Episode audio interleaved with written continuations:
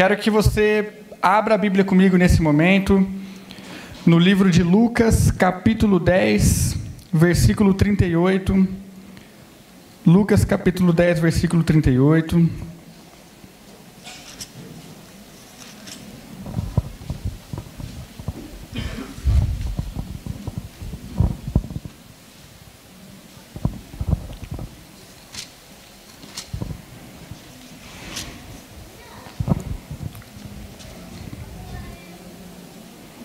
Glória a Deus.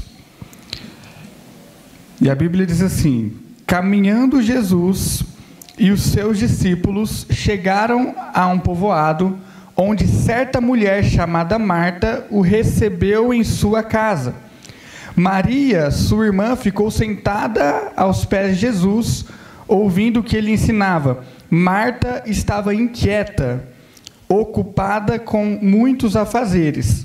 E aproximando-se de Jesus, inquiriu-lhe: Senhor, não te importas de que minha irmã tenha me deixado só com todo o serviço? Peça-lhe, portanto, que venha ajudar-me.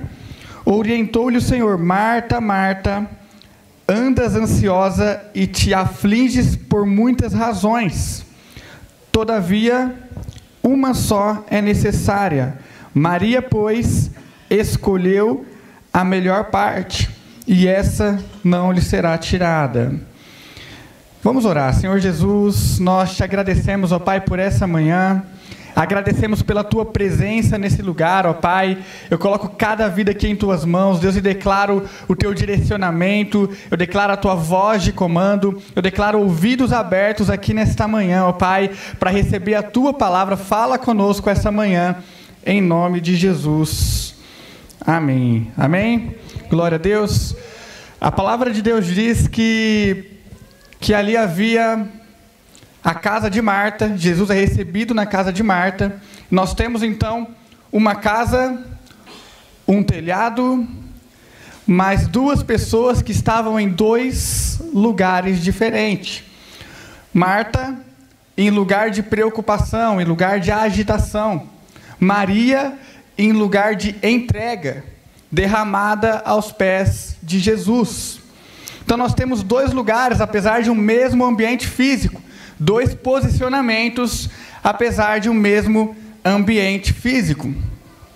E quando eu olho para Marta, Marta ali atarefada, Marta toda agitada, preocupada, eu posso dizer que quando eu olho para os atos de Marta, muito se assemelha aos atos de uma pessoa religiosa, da religiosidade. Porque a religiosidade, ela impõe peso sobre si e peso sobre as pessoas à sua volta. Quando nós andamos em religiosidade, nós começamos a colocar pesos sobre nós mesmos. E as pessoas à nossa volta começam a ser uma pessoa ali para ser comparada, e você começa a se comparar com as pessoas. Bom, eu estou fazendo, eu estou trabalhando, eu estou agindo. Olha as minhas atividades, olha o meu serviço, mas aquela pessoa, ela não está fazendo mesmo. Aquela pessoa não está na mesma, na mesma visão, não está na mesma sintonia. Então você começa a colocar peso às pessoas à sua volta. Nós temos Marta muito preocupada. Senhor, eu estou trabalhando aqui, Senhor, olha as minhas atividades. Senhor, olha as minhas ações. Eu estou preparando tudo para esse dia, para que tudo dê certo. E eu entendo que um dos pontos em relação a Marta é que ela pensava que o sucesso daquele dia estava relacionado àquilo que ela estava fazendo. E muitas vezes nós pensamos que o mover de Deus que a forma como Deus está agindo depende das nossas ações. E a verdade é que apesar de nós, Deus age. E apesar das nossas atividades, Deus age. Nós precisamos dar o sim, nós precisamos nos posicionar.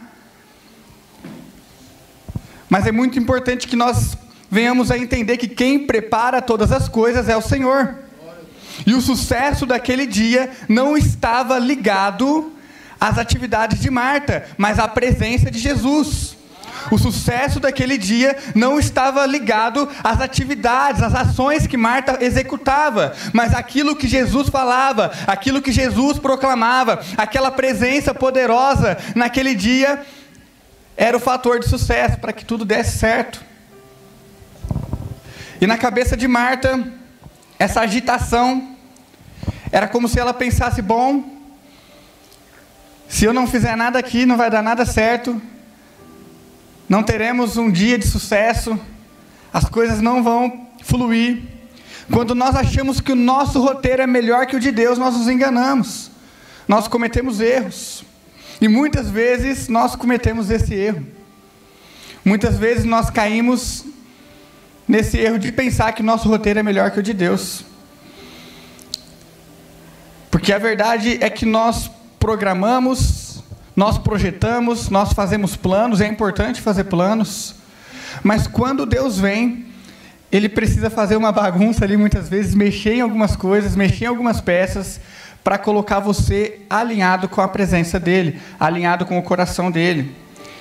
Efésios 2, não precisa abrir, Efésios 2, versículo 8 e 9, diz assim: Porque pela graça sois salvos por meio da fé. Isso não vem de vós, é dom de Deus. Não vem de obras para que ninguém se glorie.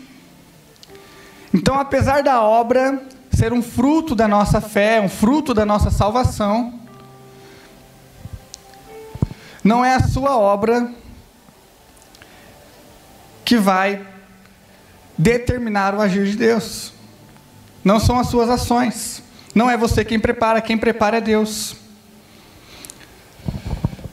Nós não somos merecedores, mas Ele nos amou, Ele se entregou por nós. Então, quando eu olho para Marta, e muitas vezes nós somos assim, muitas vezes nós olhamos as pessoas à nossa volta e pensamos: bom, nós colocamos uma régua, nós colocamos uma medida, falamos: essa pessoa precisa andar sobre essa medida, sobre essa régua. Nós colocamos uma medida sobre nós, e isso nos causa muitas vezes frustração, sabe por quê? Porque nós não somos capazes nem mesmo de suprir as nossas medidas, aquilo que nós colocamos como medida. Muitas vezes nós acabamos nos cobrando demais por isso. Nós acabamos colocando um peso maior do que aquilo que nós conseguimos executar. E a palavra fala que o fardo do Senhor é leve, meu jugo é suave, meu fardo é leve. O Senhor conhece a sua vida, ele sabe o que ele separou para você. Ele sabe o que ele separou para você viver. Ele tem projeto para você. Mas quando nós entendemos que nós não estamos aqui por religião, mas pela presença de Deus, tudo muda. Nós precisamos entender. Você não está aqui por religião. Fala isso para a pessoa que está do seu lado. Você não está aqui por religião. Você está aqui pela presença de Deus. Quando nós entendemos isso, quando eu olho para Maria, Maria, naquele mesmo ambiente físico, ela entendia que ela precisava desfrutar da presença de Cristo. Ela entendia que o melhor lugar para ela era na presença de Jesus. Ela entendia que não havia lugar melhor do que a presença de Jesus. E essa é a diferença da religião para a presença. Quando você vive pela presença, você quer gastar tempo na presença de Deus, você gasta tempo em oração, você gasta tempo na palavra. Você gasta horas e horas escutando louvores. Porque é o que mais importa. Salmos 97, 5 diz assim: Os montes se derretem como cera diante do Senhor diante do soberano de toda a terra. Presta atenção. Tudo que existe, tudo que há, a natureza, os montes, tudo se derrete diante do Senhor. Quando a presença de Deus vem, nada permanece o mesmo. Nós somos mudados, nós somos transformados os montes se derretem diante do Senhor, e eu creio que ali naquele lugar, Maria estava derretida aos pés de Jesus, se derretendo como os montes, se entregando como os montes, se derramando aos pés de Jesus, entendendo o nível daquela presença. Nós precisamos nos derreter diante de Deus, nos entregar por completo diante de Deus. Você quer viver grandes coisas em Deus? Aumenta o nível da sua entrega. Aumenta o nível da sua entrega. Nós precisamos nos entregar por Ele. Mas precisamos entender que apesar de nós, Ele vai fazer. Apesar de nós, o Senhor não para. Apesar de nós, Ele continua transformando vidas. Agora eu quero ser um canal para isso. Nós precisamos ser agente de transformação aí fora. E para isso nós vamos precisar gastar tempo com Jesus. Jeremias 29, 13 diz assim: Vocês me procurarão e me acharão quando me procurarem de todo o coração. Preste atenção, o lugar da presença de Deus é um lugar de buscar com toda a força. É um lugar de entrega de todo o coração. O reino de Deus é tomado por esforço. Você precisa fazer violência, fazer esforço. Você precisa se entregar, se derramar por completo, com tudo que há em você, com todo o seu coração, com toda a sua alma, com tudo que existe em você. O lugar da presença é o lugar de entrega com todo o coração. Quando estamos na presença de Deus e discernimos isso, quando nós entendemos que não há lugar para nós senão ali tudo muda tudo fica diferente. Eu creio que nós precisamos valorizar mais a presença de Deus. Nós precisamos aprender a valorizar cada vez mais a presença de Deus. Você precisa separar o seu tempinho com Ele, na sua casa você precisa ter o teu tempo de busca, de entrega, o teu tempo só você e ele, porque é nesse momento que ele que ele te dá os direcionamentos para a sua vida. Porque é nesse momento que você tem os comandos certos para a tua vida. É quando você gasta tempo de intimidade com ele. É quando você tem relacionamento com ele. É quando você conhece Jesus. E talvez você pode dizer para mim, mas eu já conheço Jesus. Eu acredito que nós conheceremos Jesus por toda a eternidade.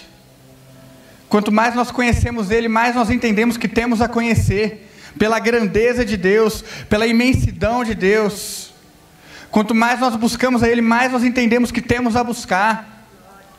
Quanto mais nós nos entregamos, mais nós entendemos que temos a nos entregar. Quanto mais nós renunciamos, mais nós entendemos que temos a renunciar. Porque o nosso Deus ele é grande. Porque nós temos um Deus que ele é profundo, que ele é imenso.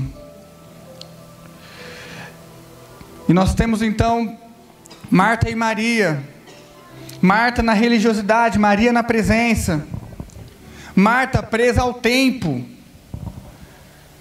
as agitações do tempo, as preocupações, a ansiedade. Meu Deus, será que eu vou terminar? Será que eu vou conseguir executar essa tarefa?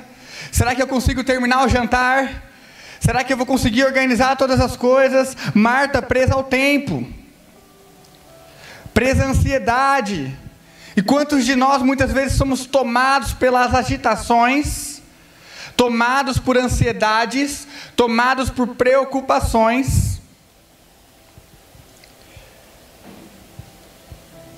E eu tenho entendido, e principalmente quando eu olho para as coisas como estão aí fora, eu tenho entendido que o diabo tem interesse em te colocar em um estado de agitação para tomar o teu coração da presença de Deus. Como nós lemos aqui, nós precisamos buscar o Senhor com todo o nosso coração. Mas se o seu coração está tomado de ansiedade, se o seu coração está tomado de agitações, se o seu coração está tomado de preocupações, logo você deixa de entregar o teu coração para Jesus. Quando nós olhamos para as coisas como estão aí fora, tantas situações, tantas lutas, tantas crises, tantos problemas, E muitas vezes nós ficamos agitados com tudo isso. Filipenses 4, 6 diz assim: Não andeis ansiosos por coisa alguma, antes, em tudo, sejam os vossos pedidos conhecidos diante de Deus, pela oração e súplica com ações de graças. E a paz de Deus, que excede todo entendimento, guardará os vossos corações e os vossos pensamentos em Cristo Jesus. Percebe que quem guarda o teu coração é o próprio Deus. Quem guarda o teu coração é Jesus. Ele nos pede uma entrega de todo o coração. Mas se você não colocar o teu coração diante dele, se você não levar as tuas preocupações diante dele, em súplicas, em orações, se você não parar para buscar ele, nós precisamos colocar o nosso coração diante de Deus e deixar ele guardar e deixar Ele cuidar. Porque é dessa forma que a paz que excede todo entendimento é derramada sobre nós. E essa paz que excede todo entendimento é aquela paz que as pessoas aí fora, quando olharem para a tua vida e olharem para as tuas condutas e olharem para a forma como você reage em relação a elas, as pessoas não vão entender. E pessoas vão chegar e vão falar assim: Irmã Lázara, por que, que você está tão em paz? Com tantas situações, com tantos motivos para se preocupar. Por que essa paz? O que está acontecendo? Pastor Saulo, por que, que você está desse jeito? Com tantos motivos para reclamar, com tantos motivos para largar mão de tudo, por que vocês estão assim? E você vai dizer: essa é a paz que excede todo entendimento. Eu fui tomado por ela, e essa paz é por meio de Jesus. Essa paz que excede todo entendimento. As pessoas não vão entender, mas elas vão procurar por isso através de você. As pessoas não vão entender, mas elas vão desejar, vão ansiar essa paz, olhando a tua vida. Quando nós colocamos o nosso coração diante de Deus e somos tomados por isso, vidas são transformadas pela paz que excede todo entendimento em você. Vidas são transformadas pela maneira como você vive, pelo seu coração guardado. O Senhor libera sobre nós. E essa preocupação em fazer, essa, essa agitação em correr,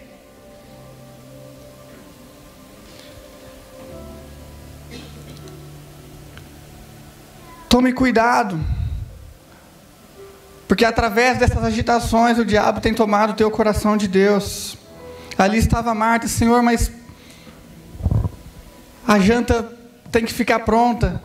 Eu estou organizando tudo. As coisas precisam ficar prontas, a mesa precisa estar farta. Ela estava falando com o próprio Jesus, aquele que tem um banquete celestial para nós aquele que tem um banquete imensurável para nós. Você percebe que Marta estava preocupada com um banquete físico, Maria estava experimentando de um banquete espiritual. E muitas vezes as suas preocupações estão sendo preocupações terrenas. Muitas vezes as minhas preocupações estão sendo preocupações terrenas. Quando só uma coisa basta e é Cristo Jesus em nós que é a esperança de glória. Nós precisamos discernir, nós precisamos entender isso. E ali estava Marta, Senhor, não se incomoda que Maria esteja aí. Marta tentando dar ordens para Jesus. Senhor, não se incomoda que ela esteja aí. Tentando colocar Jesus em uma caixinha, em um padrão Senhor, não se incomoda que ela esteja aí parada enquanto eu estou trabalhando, enquanto eu estou servindo. Um dos maiores erros nossos é tentar colocar Jesus em uma caixinha e falar: o agir de Deus vai ser assim. Vem até aqui. Vamos limitar dessa forma. Senhor, não se incomoda. Como muitas pessoas falam, não, porque agora eu vou colocar o Senhor na parede. Eu vou colocar Jesus na parede, porque ele tem que fazer assim e coisa e tal. E ali estava Marta tentando colocar Jesus na parede, tentando mostrar para Jesus qual era o melhor meio das coisas acontecerem naquele dia. Nós, muitas vezes, nos enganamos e pensamos que sabemos a melhor forma de agir.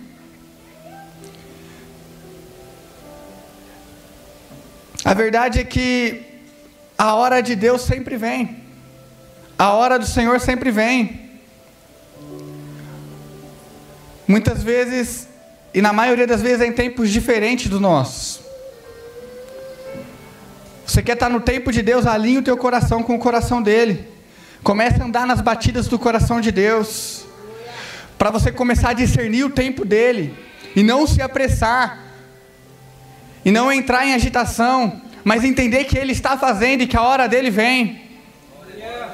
Que é chegada a hora. Há uma grande diferença entre trabalhar para Jesus e viver por Ele. Tem pessoas que que acabam entrando em um vínculo empregatício com Jesus, em uma relação de patrão e funcionário. Há uma grande diferença entre trabalhar para Jesus ou viver por Ele. Quem vive por Ele é tudo dele. Eu caminho por Ele, eu canto por Ele, eu ando por Ele, eu trabalho por Ele. É tudo para Ele.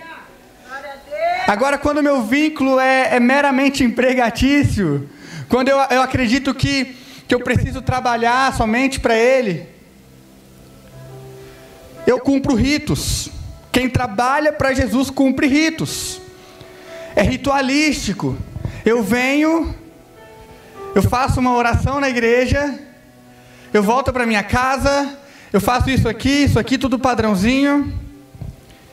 Quem vive para Jesus está na mesma sintonia que Ele na mesma direção que Ele, nos mesmos passos que Ele. E é bem verdade que nós, que a palavra diz que, que poucos são os trabalhadores, Ele, ele espera por trabalhadores, é bem verdade. Mas há uma grande diferença, sabe por quê? Não, não havia nada demais em Marta estar trabalhando, estar fazendo, estar agindo, desde que aquilo fosse um ato de adoração. Eu estou fazendo, eu estou preparando, mas é com o meu trabalho que hoje eu adoro Jesus. Mas ao que tudo indica, não era a forma como ela estava pensando. Ela estava fazendo como uma obrigação. Ela estava fazendo como algo pesado. E meu irmão, quando você flui em adoração, não há nada pesado. O Senhor tira todo fardo, o Senhor tira todo o peso, o Senhor tira tudo aquilo que tem te, tem te moído por dentro. E você começa a flutuar na presença de Deus, flutuar na glória de Deus. Quando nós fazemos em adoração, nós somos tomados pela mentalidade do céu. Quando nós fazemos em adoração, nós nos tornamos mais parecidos com Jesus. Não havia nada demais. Preparar, fazer, trabalhar. Não havia nada demais. Nós precisamos viver por Ele. E quando nós vivemos por Ele, tudo que há em nós é dele. E não há nada mais que é nosso. E no meu dia a dia, quando eu trabalho, eu trabalho fazendo com excelência para Ele. É para Ele. Então, Marta preparar o jantar não é o problema. O problema é a forma como ela olhou para isso. É a forma como ela enxergou esse ato. E muitas vezes nós estamos nesse lugar de agitação e preocupação. Nós temos Marta presa ao tempo, mas Maria presa à eternidade. Marta estava presa às quatro paredes do tempo.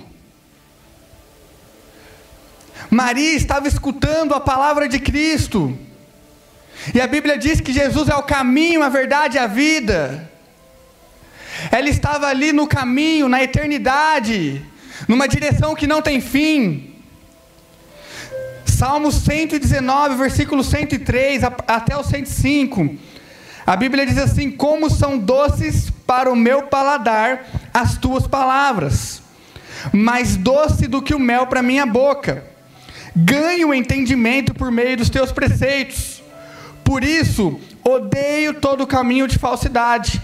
A tua palavra é lâmpada que ilumina os meus passos e luz que clareia o meu caminho. Enquanto Maria estava lá, derramada diante de Cristo, se entregue a Cristo, ouvindo aquilo que ele dizia, ouvindo as palavras que saíam da boca de Jesus.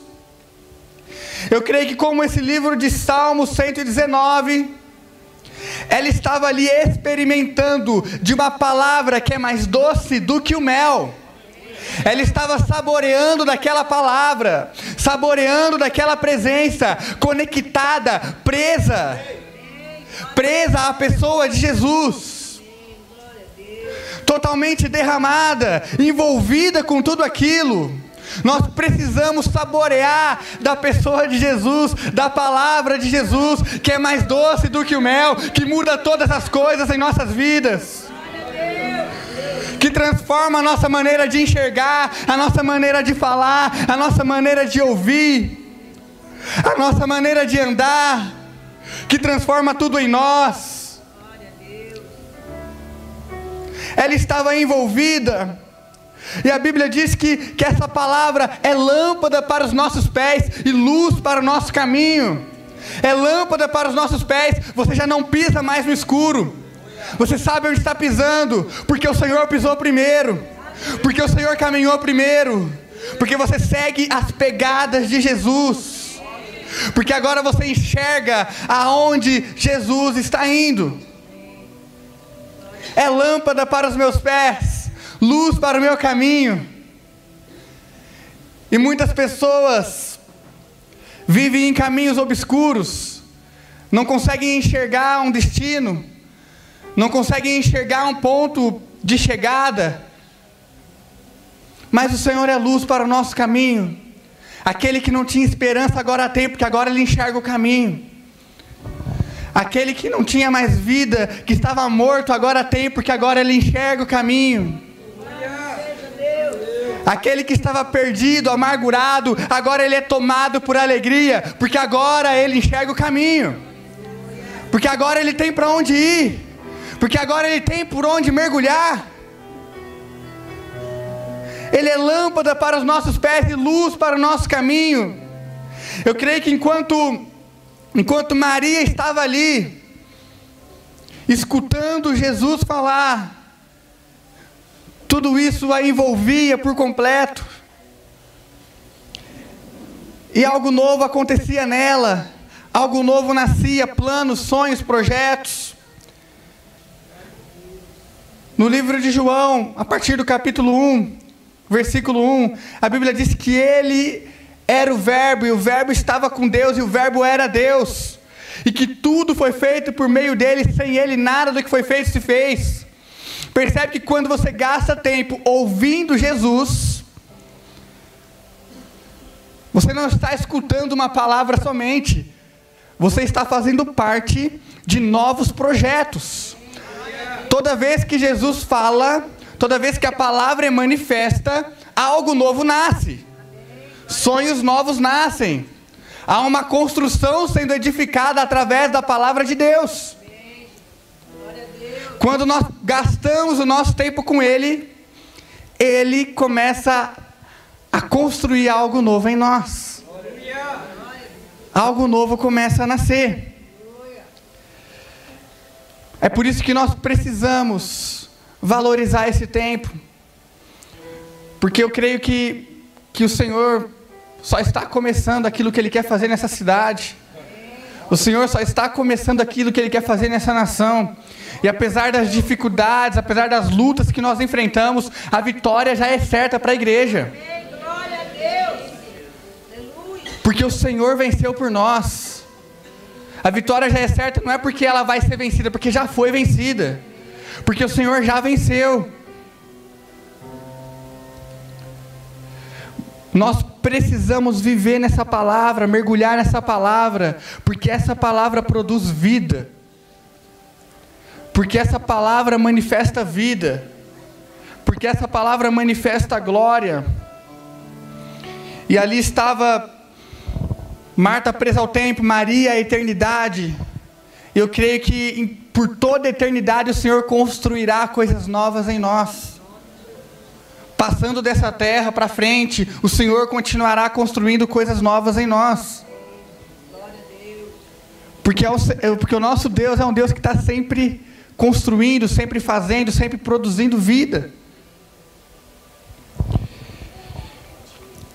Nós precisamos discernir a melhor parte. Eu quero que vocês abram a Bíblia comigo, rapidamente no livro de Mateus, capítulo 13, versículo 44.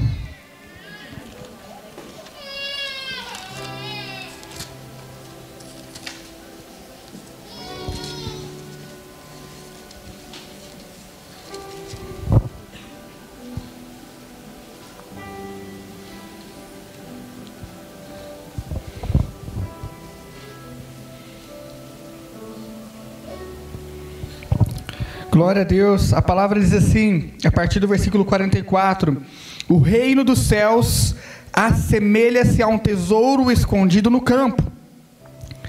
Certo homem, tendo-o encontrado, o escondeu novamente. Então, transbordando de alegria, vai, vende tudo o que tem e compra aquele terreno. Da mesma forma, o reino dos céus é como um negociante que procura pérolas preciosas e assim que encontrou uma pérola valiosa, foi, vendeu tudo o que tinha e a comprou. A Bíblia diz que o reino dos céus, que o reino de Deus, é semelhante a esse tesouro escondido. E quando ele é encontrado, essa pessoa que encontra esse tesouro, o esconde novamente e deixa ele ali guardado, vai, entrega tudo o que tem, vende tudo o que tem, se desfaz de tudo o que tem, compra aquele terreno e toma posse daquele tesouro. Semelhantemente a um negociante que negocia pérolas preciosas e quando encontra, ele encontra uma pedra de grande valor e nada mais faz sentido para ele. É aquela pedra eu creio que Maria, ali aos pés de Jesus, ela entendeu que ela encontrou a pedra preciosa. Que ela encontrou esse tesouro escondido. E dali ela não podia sair, porque ela encontrou um tesouro de grande valor. E naquele momento ela não tinha mais nada. E naquele momento nada mais fazia sentido. E naquele momento tudo era dele. Tudo era por ele porque tudo que ela tinha não chegava aos pés de quem ele era. E quando ela encontra essa, essa pedra, quando ela encontra Jesus, ela encontra a vida, ela encontra a eternidade, ela encontra algo que é maior do que tudo que nós vemos aí fora. Eu quero dizer para você que que quando o Senhor vem, quando nós discernimos a presença dEle, quando nós entendemos quem Ele é, nada mais faz sentido. E um dia eu fui tocado por Ele, e um dia eu fui tomado por Ele, e um dia eu entendi quem Ele era, e logo eu não tenho mais nada, e logo os prazeres aí fora já não valem mais a pena. E logo a soberba não vale mais a pena, o orgulho não vale mais a pena, a religiosidade não vale mais a pena. E logo as nossas agitações, as nossas preocupações já não fazem mais sentido, porque nós encontramos uma pedra de grande valor, um tesouro que estava escondido. E que nessa manhã nós venhamos entender que Ele é a nossa pedra preciosa, que Ele é o nosso tesouro escondido, e que nenhuma agitação pode tomar o teu coração aí fora. O Senhor tem cuidado de todas as coisas, o Senhor tem cuidado de cada detalhe da sua vida. O Senhor sabe a hora certa de agir, o Senhor, o Senhor sabe a hora certa de fazer. O Senhor sabe a hora certa. Não se preocupe com o banquete, porque Ele já preparou tudo. Não se preocupe com os afazeres, não se preocupe com os ritos. O Senhor é muito maior do que isso. E um exército grandioso nasce conforme a palavra dele é manifesta. Maria não estava ali à toa. Ela discerniu algo que Marta não discerniu naquele momento. Que ela estava diante de um tesouro que valia mais do que tudo que ela tinha que valia mais do que todas as preocupações. E que nessa manhã você entregue, você entregue o lugar da agitação. E você coloque o lugar da agitação diante de Deus, entregue isso para Ele. As suas preocupações. Eu sei que muitos, muitos de vocês, muitos de nós entramos aqui hoje tão preocupados, e talvez tem pessoas na sua casa, pessoas na sua família que ainda não conhecem a Jesus. Talvez você veja aqui, seu marido não busca Deus, a sua esposa não busca Deus, seus filhos. Eu quero dizer para você que o Senhor tem cuidado de todas as coisas. E essa manhã é o momento de você entregar para Deus o lugar da tua agitação, o lugar da tua preocupação e deixar Ele tomar conta. Essa é a manhã que você precisa se colocar diante de Deus e falar: Senhor, o Senhor é tudo o que eu tenho e eu sei que o Senhor está cuidando de todas as coisas. Quando nós, antes de nós encerrarmos, quando nós vemos o texto onde Maria, a outra Maria, mãe de Jesus, ela está preocupada com o vinho que acaba na festa de casamento. Ela fala: Senhor, acabou o vinho, acabou a alegria, a festa está acabada, Senhor. Jesus. E o Senhor fala assim: O que tenho eu contigo, mulher? O que tenho eu com as tuas preocupações? O que tenho eu com o teu tempo? Eu sei a hora certa de agir. O que tenho eu com a tua agitação? O vinho acabou, mas a minha hora é chegada. O vinho acabou, mas eu tenho a minha hora de agir. Eu quero que você fique de pé nesse momento. E nesse texto, logo Maria entende. Ela olha para os servos daquela festa e fala assim: Ei, fazei tudo quanto ele vos disser. Enquanto a hora não é chegada, enquanto a hora dele não vem, anuncie, fale para as pessoas aí fora: ei, ei, ei, faça tudo quanto ele vos disser, siga a palavra. Gaste tempo na presença. Ele é a pedra preciosa, é o tesouro escondido. A palavra dele é mais doce do que o mel e produz vida. Que nessa manhã nós sejamos tomados pela presença de Deus nós sejamos tomados pela glória de Deus. E eu quero que você, enquanto, enquanto os ministros de louvor vão tocar uma canção, eu quero que você que tem alguma preocupação, tenha algo a entregar para Jesus nesse altar hoje. Ou você que simplesmente quer se render novamente à presença dEle. Eu gostaria de te convidar a vir aqui para frente.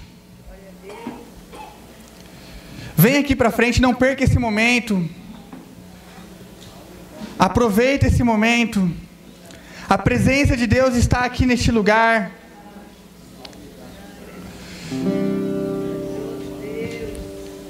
Se renda a Ele. Clame por Ele.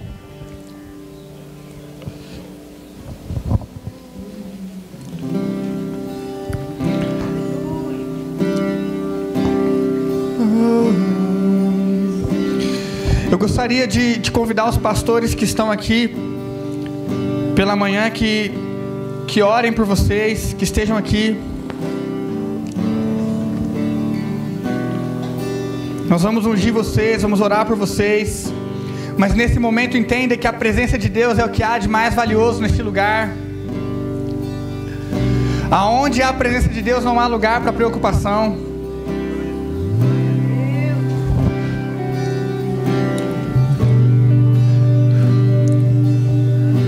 Nós estamos diante da melhor parte. E o Senhor disse: Uma coisa só é necessária, Marta. Uma coisa só é necessária